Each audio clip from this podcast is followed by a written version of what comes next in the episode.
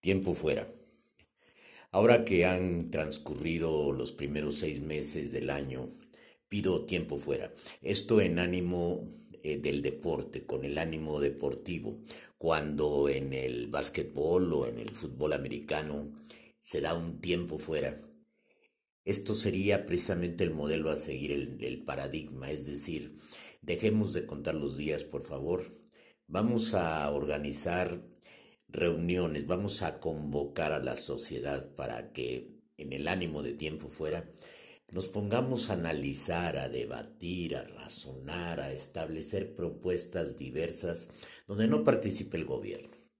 No, ya hemos escuchado demasiado del gobierno, de los epidemiólogos. Ya tenemos el reporte diario de salud, ya tenemos al presidente en sus mañaneras. Ya, ya, ya tiempo fuera. Necesitamos calma. Necesitamos hacer algo así como simposiums, guardando la sana distancia y usando tapabocas, conos sin agujeros para hablar, con micrófonos constantemente sanitizados, lo que quieran. Pero tiempo fuera. Analicemos, pensemos, reflexionemos, hay que parar el mundo alto, semáforo rojo, tiempo fuera.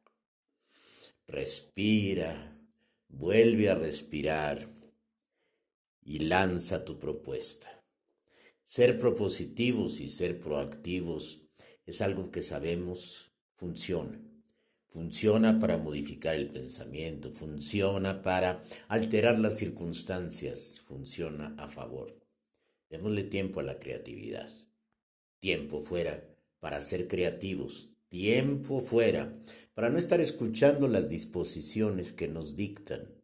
Tiempo fuera para hacer caso al dictado de nuestros pensamientos.